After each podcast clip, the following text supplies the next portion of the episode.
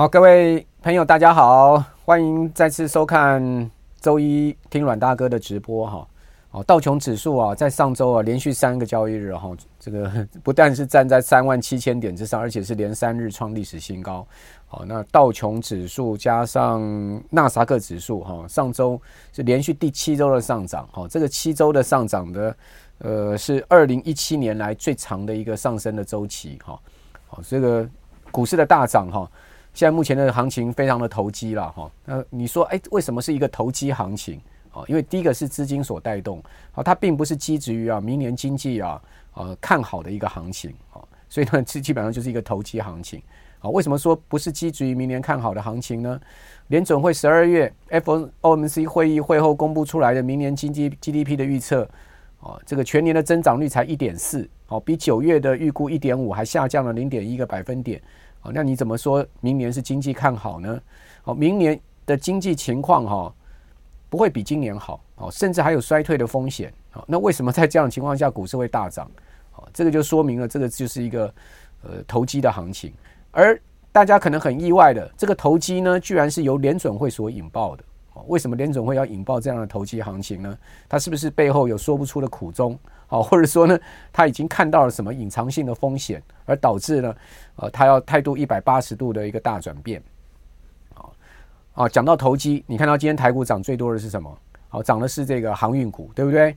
哦，这个阳明大涨八趴，哦，万海，哦，包括长隆都大涨，而且长隆的股价是持续大涨上来。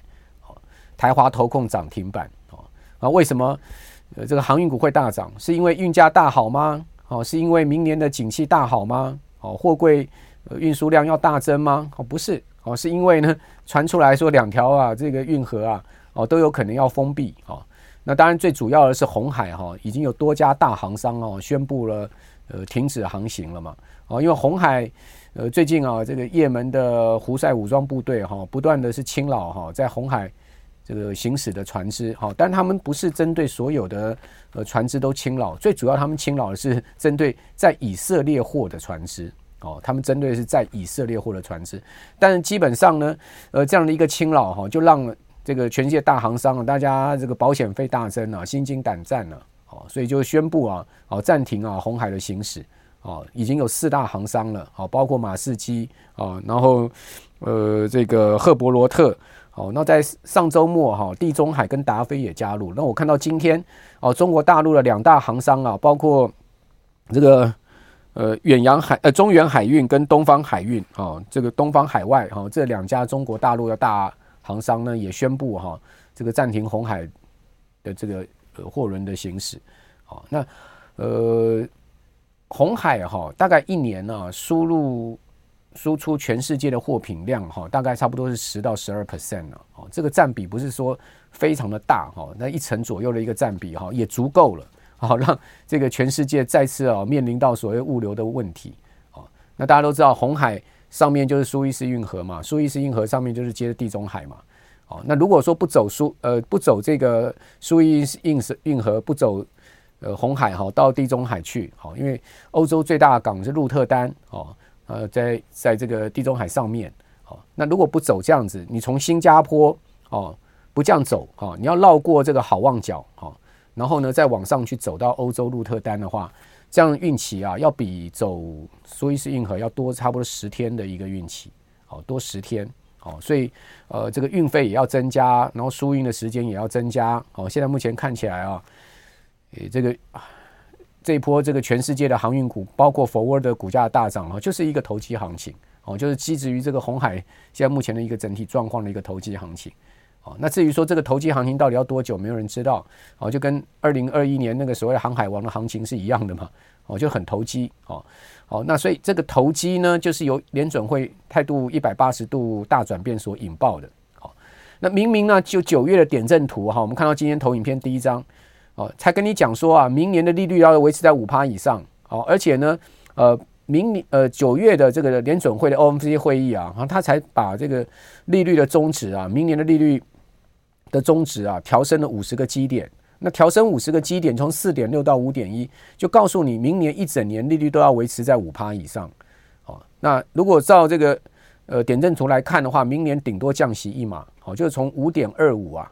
哦，下降到五到五点二五之间。现在目前是五点二五到五五点五，然后呢，它就下降一码到五到五点二五。好，所以利率中值，呃，中中间的中哈中值是五点一啦。好，这是在这样一个计算的情况之下产生这样的数字了哈。那怎么？大家看到这张图上面就是这样子嘛，就是上调了五十个基点嘛，好，从四点六二五上调到五点一二五啊，就是我现在圈起来这个地方。那怎么才三个月的时间啊？那个十二月的点阵图啊，哦，就降息三码了哦，明年要卡掉三码。哦，大家可以看到这个呃这条线哦，我先画起来这条横线呢是五趴的一个利率啊。呃，我们可以看上面五趴的利率，之前呃十九位联准会的决策官员呢，大多数啊都认为说这个一个一个点呢，就是每一个官员他们投票出来的一个情况，他们预期的利率，呃，明年到年底的一个位置哦，大部分的委员呢都在五趴以上，哎，结果呢到这一次十二月，大部分委员都到五趴以下了，哦，那照现在这个点阵图算下来的话，明年的利利率啊要降到四点七五啊，哦，也就是说像现在五点二五要下降三码。那这个市场给出了这个利率预期啊，更夸张哦，明年要降六码到七码，降六码到七码，呃，明年三月就开始降啊。联准会一年开八次会议哦，如果呢明年降七码的话，就代表一月哦，联准会的议息会议啊，利率不动之外啊，哦，明年从三月开始的历次会议都要降息啊，三月、五月、六月、七月哦，都要一直往下降啊，哦，一路降降到年底。现在市场给出了这个。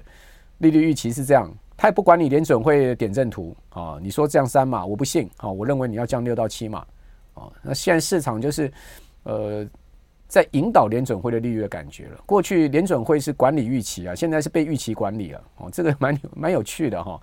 那结果呢，在这一次的呃会议上面哈，鲍尔态度一百八十度大转弯嘛，就造成全球股市大债市的大涨啊。这个债券十年期国债殖利率居然跌破了四趴。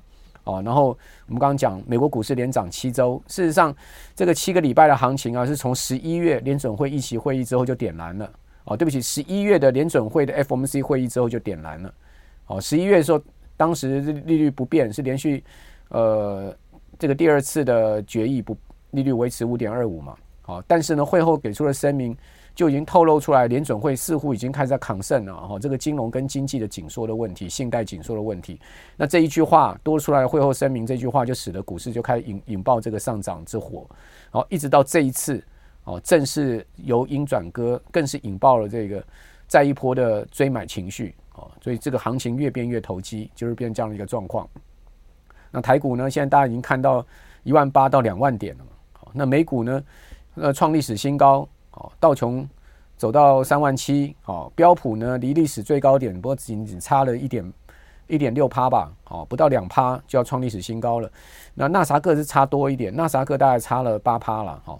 那费城半导体指数创历史新高，哦，这个就是这一次哈所引爆出来的一个行情，好，所以这个全线现在目前的股债市都充满了浓浓的投机味道，哈，哦，绝不是一个基本面行情，哦，不是经济看好。哦，就算明年是经济软着陆，软着陆也就代表它要下降嘛。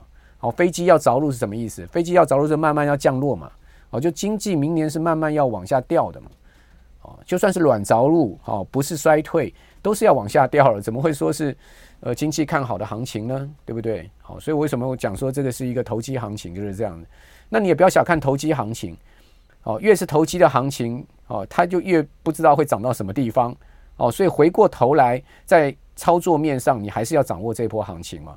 尽管你心里心里面有一个定见，你知道它是一个投机行情，但是呢，你还是要掌掌握在呃这一波行情的一个可能可以换这个获获得的资本利得哦。因为你你不要告诉自己是投机行情，你就不去看它哦，你也不去做它，甚至呢，你就把这个股票都卖光光，也不是这样的态度哦。你在金融市场里面。越是投机，我们要越参与啊！你不在金融市场，你不参与投机，你要参与什么行情啊？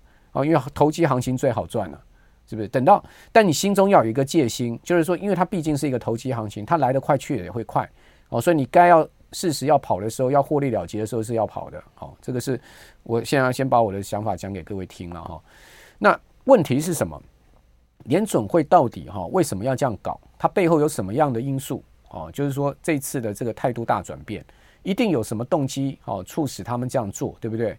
哦，虽然说威廉姆斯啊，这个纽约联准银行的总裁啊，好，在上周末跳出来讲说啊，就吐槽这个鲍尔哈，哎，大家知道威廉姆斯跟鲍尔是好朋友啊，哦，他们俩并不是站在敌对方的，他们俩是舅妈姐的哈，他们俩是一个巴迪巴迪的哈，套句英文讲就巴迪巴迪的哈。那威廉姆斯居然出来吐槽鲍尔，他说呢，我们根本没有讨论什么时候要降息，对不对？这跟鲍尔会后记者会说的东西完全不一样。啊，而且他认为说，随时都还可以要要紧缩啊，也就是说呢，也没排除不再升息啊。那威廉姆斯为什么要这样出来讲？他其实并不是真的要吐槽鲍尔了，他跟鲍尔是巴蒂巴蒂啊，怎么可能要吐槽鲍尔？他其实啊，是不来帮鲍鲍尔哈扮个黑脸呢？大家都知道嘛，联准会里面这些决策官员，有人扮白脸，有人扮黑脸啊，这样子他们才能去平衡一下市场的这个气氛呢。哦，不会大家一面倒的。哦，这些人都说好的。哦事实上，你别信那一套。说这些人呢，都是什么样？这个呃，讲都是。嗯事实上，大家都知道，这是为金融服务、为股市服务、为为为为为政治服务，就这么一回事。哦，好，那我们回到就是说，明年到底通膨会降得下来，降不下来？如果说呢，联准会是因为啊，对通膨有信心了，啊，回到政策目标两趴了而降息，而决不决定要降息，那说得过去嘛？那事实上不是嘛？大家可以看到，这个是联准会给出明年的 PCE 的预测，好，跟 GDP 的预测，好，GDP 我刚刚讲了，从一点五调到一点四，对不对？哦，下降零点一个百分点。那 PCE 呢？哦，它是从二点五下降到二点四，也只有下降零点一个百分点。那二点四还超出目标区，诶，如果核心 PCE 在二点四的话，PCE 还在三趴以上呢。那三趴跟两趴还差距一个百分点呢。就算是二点四跟两趴也差零点四个百分点，而且呢，它一直给到二零二六年呢，PC 才会回到核心 PC 才会回到两趴的政策目标啊，好，二五年都还回不下去了，那怎么会说是因为通膨有信心呢？所以鲍尔在会后记者会上面完全没有讲说他们已经战胜通膨这些话嘛，他完全没有这样讲，好，他只是讲说供给侧的问题已经改改善了，哦，供给侧又回到了这个疫情之前的状况了。哦，那这个谁不知道供给侧已经改善了？现在不是供给侧改善的问题，现在是啊，没货可载哦。现在是这个呃库存堆积哦，怎么会是讲这个东西呢？这个东西完全无法说服人嘛，对不对？好，那我们再来看到底什么原因？好，我认为哈，不是因为通膨已经受控了，好，而是几个原因，是联准会转向的原因。第一个呢，他现在把通膨已经当成不是第一要务了。好，美国财政才是首要任务。好，美国财政越来越恶化。哦，五趴以上的利息啊，美国才撑不了多久的。哦，经济呢，明年更不能衰退，对不对？因为经济一衰退，税收肯定减少，而且呢，政府啊要去救经济啊，要支出更多的呃所谓公共投资的部分，好，或者是说呢，移转性补贴，好，类似这样的政府支出会更多，所以经济在明年绝对不能衰退，因为美国财政已经非常糟了，哦，已经不能再减少税收了。哦，它为什么会出现这么大的财政赤字呢？就是税收不足，哦，支出增加嘛。哦，它光是国防预算一年要八千多亿，将近一一兆美金啊。哦，然后 Social Security 这些的支出都是惊人数字，医保的基础支出，美国政府的支出一年要七七兆多美金，税收才五兆多，哦，差距快两兆美金的一个赤字。哦，那如果说税收再减少，那你请问？经济衰退，税收在减少，那它的财政窟窿不是更大吗？哦，所以经济不能出状况，金融更不能出状况。金融一出状况，那还得了？是不是？美国是靠金融起家的，好，不能再来搞一次零八年的次贷风暴啊！再搞一次零八年次贷风暴，那不得了？哦，尤其是出现在总统大选年，哦，老拜怎么能忍受忍受这样的状况？哦，所以政府整个状况现在目前已经很清楚。财政恶化的情况之下，经济不能衰退，哦，这个税收不能减少，只能要增加。然后呢，这个金融更不能出黑天鹅，哦。那明年总统大选年，哦，财政政策已经加大力度到啊上纲了，哦，没有办法再加大撒币，所以一般预测啊，明年美国政府预算不会再比今年更多了，哦，那没有办法加大撒币，财政政策啊撒不出来的情况下，只能靠货币政策嘛。所以货币再宽松嘛，就降息嘛，哦，那带动股市通膨再起。你看到股票涨、债券涨，就是通膨啊，另外一种形式的金融资产的通膨啊，哦，这个这种通膨会对消费跟经济起到一定的支撑作用。好，所以这就是另外一个哦，从另外一个角度来看，哦，那另外还有就是美国现在债务这么严重哈，美国现在目前的国债余额已经三三兆多哈，三三兆美金多哈，呃，政府这个美国的。公债已经达到了政府的中央公债哈，联邦公债已经达到二十二十五六兆了哈，其他有什么地方政府的债务啦，这些全部加起来三十几兆。好，那这个通膨债务通膨化是必然的。哦，大家知道要打怎么打消债务呢？这债务这么多，根本还不了啊！还不了的情况下怎么办？好，我也只能举新债还旧债，对不对？明年美国政府啊，这个要再融资八兆多啊，我讲都是美金啊，好，因为它的二十五兆的这个联邦债务啊，好，有三分之一要到期啊，那是要举新债还的，哦，再加上还有政府赤字，一年要发两兆的债，那这个债永远还不了，而且是越堆越多啊，堆到天上了，所以只能通膨化，就让货币贬值去打消债务啊，这是打消债务的一招，就货币通膨化。哦，这个债务，对不起，债务通膨化，好，所以呢，债务通膨化的情况之下呢，就用让美元贬值的方式呢去打消债务，哦，那这个呃降息呢，哦，同时呢也能降低发债成本，明年要大发债嘛，哈，那带动美元贬值，好，是债务通膨化，哦，所以现在目前看起来美元指数肯定是要继续往下走，但是它也不会一路的往下走，好，它会往下走，然后再弹上来，再往下走了，再弹上来，这样子慢慢的。往往往这个，我个人认为终极目标要跌到了这个八十点以下。哦，你不要说我随便乱讲了。美元指数每一次大空头下去都是到八十点。哦，这一次呢，从一百一十四点，哦，又开启了另外一波大熊市。那美元指数的一波大熊市都要走五到七年的，现在才走第一年呢。哦，去年十月美元指数一百一十四点是见最高点，就这一波的最高点，走到今年十月。美元指数才走一年的空头，那在这个过程中还一波大反弹，好，从一百点弹到一百零七点，对不对？哦，那是今年的这个七月到十月的大反弹，好，那现在又从一百零七又跌到这个一百零三、零四这个位置，好，那它就进入到另外一波下降坡，那这一波下降坡就是标准联准会所发动的，好，就是我刚刚讲债务通膨化，好，美元贬值，好，所以在这样情况之下呢，降息必然导致美元走弱嘛，各位可以看到。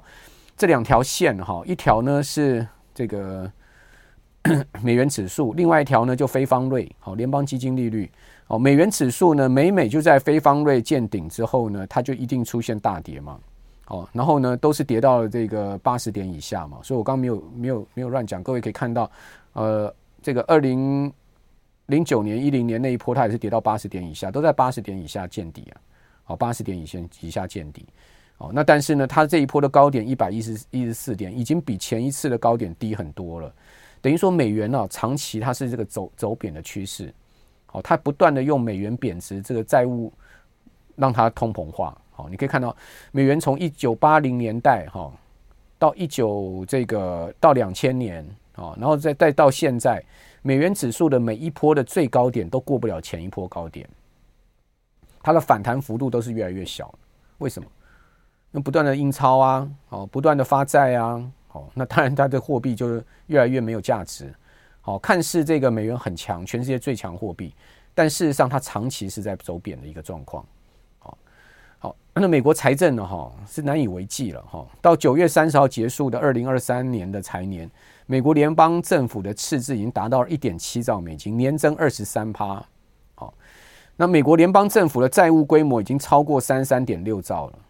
呃，今年才通过举债上限，当时是三十一兆，一下就增加快三兆的债务了。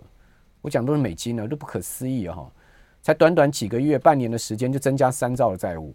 今年第四季哈，美国联邦政府每一天要新增借款八十六点六亿，每一天哦，你算一季这个九十天，那要增加多少债务啊？又是七八千亿美金啊，一天都要快一百亿美金的一个新增债务啊！哦，那。二零二三财年净利息支出已经到六千五百九十亿美金，好，年增三十九趴，利息增增加支出四将近四成呢。单单联邦政府的预算里面有六十六千多亿是要付掉利息的，哦，这个很可怕的数字，对不对？而且还要持续，未来还要持续再这样，因为它发债量越来越大嘛。那它平均的这个呃债息也越来越高嘛，因为经过这一波的大升息之后，它的这个平均债息但已经快到三趴了。哦，那占全年的财政支出已经超过十 percent 了，就六千五百九十亿美金，在美国财政支出已经将近达到一成多了。哦，这个是一个惊人的财政支出，而且未来还要再增加的哦。那另外，除了美美国政府的状况以外，美国人也难以为继啊。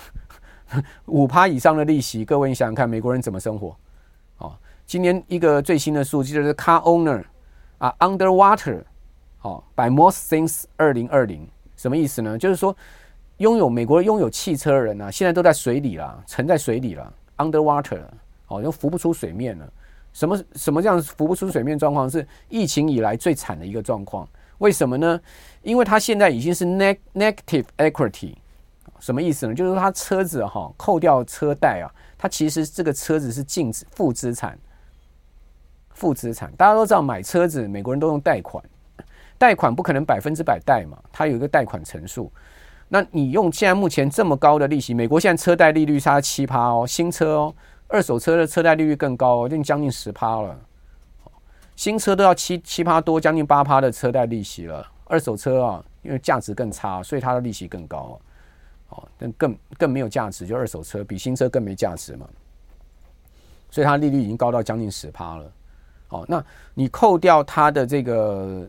整个车子的净值，好，因为车子一四轮一落地就价值就减损了，好，那扣掉车子的这个净值，然后呢，用它的这个贷款去算的话，以现在目前这么高的预算，现在目前一辆一辆车平均啊，哦是负资产六千多美金呢，所以你想看美国人怎么买车啊？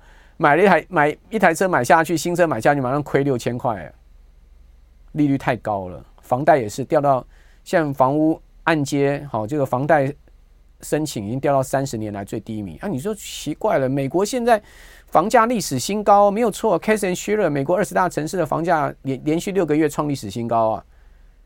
美国房价历史新高，怎么房贷申请量会掉到三十年的最低呢？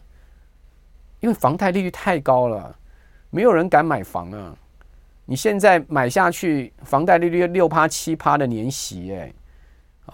那房价又那么贵，我现在在历史最高的房价去买房子，然后我要承受六趴到七趴利息，你觉得老美有多少钱啊？老美非常有钱吗？哦，没那回事的啦。所以说，美国人财务在这样的一个高利息下面也没办法持续的啦。所以为什么我们之前节目有讲，万一美国维持更高更久的利率，一直拖到明年底，哈，一定 something wrong 的。那这个 something wrong 当然。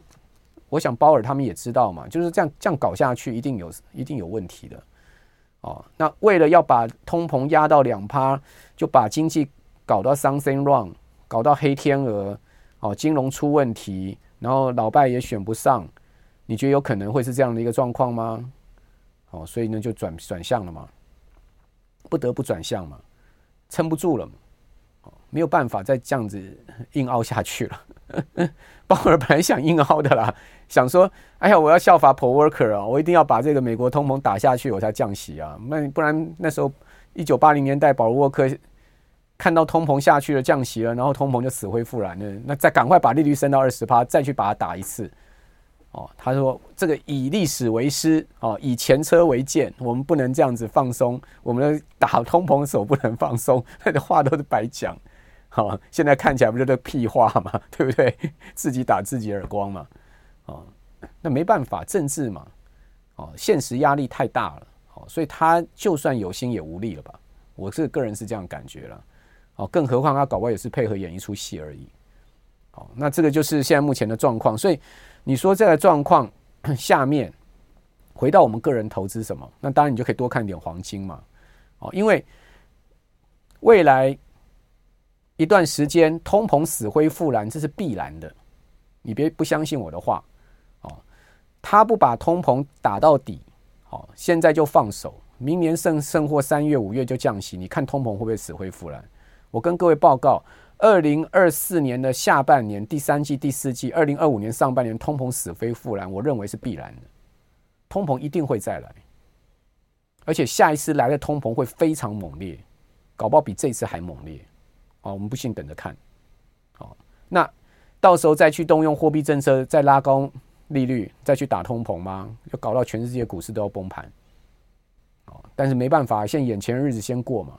所以在这样情况之下，金价就一直慢慢上。大家要知道哈，其实黄金哈，黄金这东西是联准会最讨厌的，巴菲特也最讨厌的。为什么？因为它 against 美元嘛。那它金价会涨，涨过度了，你不要去追高。你可以看到这根上影线那么长，带黑黑棒，就是被打下来。好，不能让它喷嘛。好，所以呢就把它压。但它慢慢的，我认为它慢慢的，它是有它的这种现在目前大环境的基本看多的条件。反正弱弱美元一定强黄金，还有另外呢，就是因为要降息了哈，这个货币基金有六兆美金，各位可以看到是历史新高，六兆的这么大的资金池会不会都流出来呢？不会，很多人讲说啊，这个接盘侠就是货币基金，我跟各位报告啊，他会去放货币基金，就代表他这个钱本来就是类现金用途了，哦，他不会全部流出来，但是呢，这多出来的一点五兆，就我现在圈出来这个地方一点五兆美金，它是有可能会流出来的。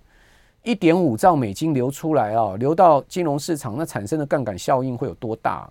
就很可观了。所以这种投机的资金行情啊，就是会持续明年一整年。所以我觉得明年一整年股市会很波动，上上冲下洗，然后投机的资金行情到处乱窜，就是这样子。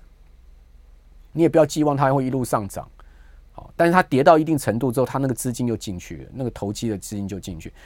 投机行情就是这样，投机资金行情就是这样子，他会用最短的时间创造最大的利润嘛，哦，就是买到最标的股票嘛，所以你可以看到 ARKK，哦，木头姐又又红了，对不对？这一段时间才一把一个多月的时候，ARKK 涨多少？六七成呢，从二三十几块美金飙到五十几块美金呢，三十几块美金一股的 ETF 飙到五十几块美金呢，一个多月时间啊，ARKK 啊。但是各位知道，它去年最高是一百五十块美金啊，好，但是从一百五十块美金跌上剩下不到三十啊，它也是崩掉了，崩掉，现在又往上走啊，投不投机？IBB 对不对？你可以看到 IBB 更夸张，IBB 也夸张，从一百一十块钱美金的十一月十月底的低点，已经飙到一百三了，飙了二十趴了。IBB 啊，生技股啊，一样是没获利的公司啊。ARKK 也是买一堆 Innovation。讲好听叫 innovation，讲难听叫 no profit，啊，就看你怎么去界定它。innovation，innovation 是讲好听嘛，就是创新科技嘛，哦，但它等同什么？等同 no profit 嘛，就没有赚钱嘛。那 IBB 也是一样啊，最近也是狂飙啊，投不投机？哦，还最最最投机的三倍做多美债 ETF，我一倍还不够啊，我要三倍啊，哦，TNF 啊，哦。你看到 TMF 这段时间怎么涨？从三十八块美金涨到六十六块美金呢？哦，从十月中三十八涨到六十六，快 double 啊！美债啊，不是股票啊，三倍做多啊！哦，那它是从多少跌下来？它从啊这个二零二零年的时候是五百八十二跌到剩三十八，你说投不投机？五百八十二跌到剩三十八。啊，然后呢？从现在三十八，对不对？涨到多少？涨到六十五。所以我跟各位讲哈，你说啊，台股很投机啊，台湾台湾人很会炒股。我错，我跟你讲，最会炒股是美国人呐、啊，美国人才是炒股的老祖宗。股市荷兰人发明的哈，荷兰人搞出来的股票市场，在美国发扬光大的。好，这谁玩得赢他啊？啊，华尔街才是真正金融最凶悍的。哦，所以大家从美股就观察到很多的有趣现象。好，今天跟大家大致讲一下呢，但最后做一个结论：明年的行情啊，空间不大，指数空间上去空间不大，下去可能空间稍微还大一点。好，上冲下洗行情绝对是肯定的。好，那这种资金行情，这种哈资金乱窜的哈，再加上有一些什么复苏火苗啦，类似这种库存清干啦，啊，或者 AI 题材啦，反正呢一定到处点火的啦。明年有的钱赚，好，但是也有的钱亏，好，就要看你怎么操作，你能不能掌握到对的一个时间点 timing，哦，要高出低进很重要，好，不要死死的，因为认为一一路一定暴跌，什么崩盘，哦，什么再来一次大大崩大崩盘呢？别去想那些太多了，什么一生看三次四次的这种，你你何必呢？就算一生可以看到三次四次那种大崩盘。你为什么不掌握现在可以赚钱的时间呢？你要去等到那一生看三次十几年来一次的行情，对不对？哦，那你也不要认为它一路会上涨，什么啊涨到一万八了，创历史新高，什么两万点了，要麻醉自己了。好，那你这样子永远是这样子追高杀低的话，你永远赚不到钱。好，你要知道什么时候买，什么时候卖，然后什么样的主流，反正投机行情啊，最后跟各位报告，找量大了就对了。好，你看这两天是不是航运股量最大？好，一有这个题材，它就点火，什么红海对不对？红海的事情就点火，哦，这大概就是这样的吧。好，那以后我们每个礼拜再跟各位来做一些心得报告，好分享。好，谢谢大家的收看，也请各位帮我们多分享、点赞哈。然后也不点赞也没关系啦。好，也没有订阅？哦，反正冲一下我们那个六九八的订阅是真的。好，我们六九八已经快五十万人订阅，长小 YT 的订阅。好，我是阮木华，我们下次见，拜拜，谢谢。但是最后提醒大家，金融诈骗哈，哦，用我的名字赖图呃，怎么赖上面啦哈，或者说那个呃。YT 上面，或者说在什么 IG、Telegram 上面，那都是诈骗哦，没在带大家抄股票的了哦，我不需要哦，我自己赚就好了。好，我们下次见，拜拜。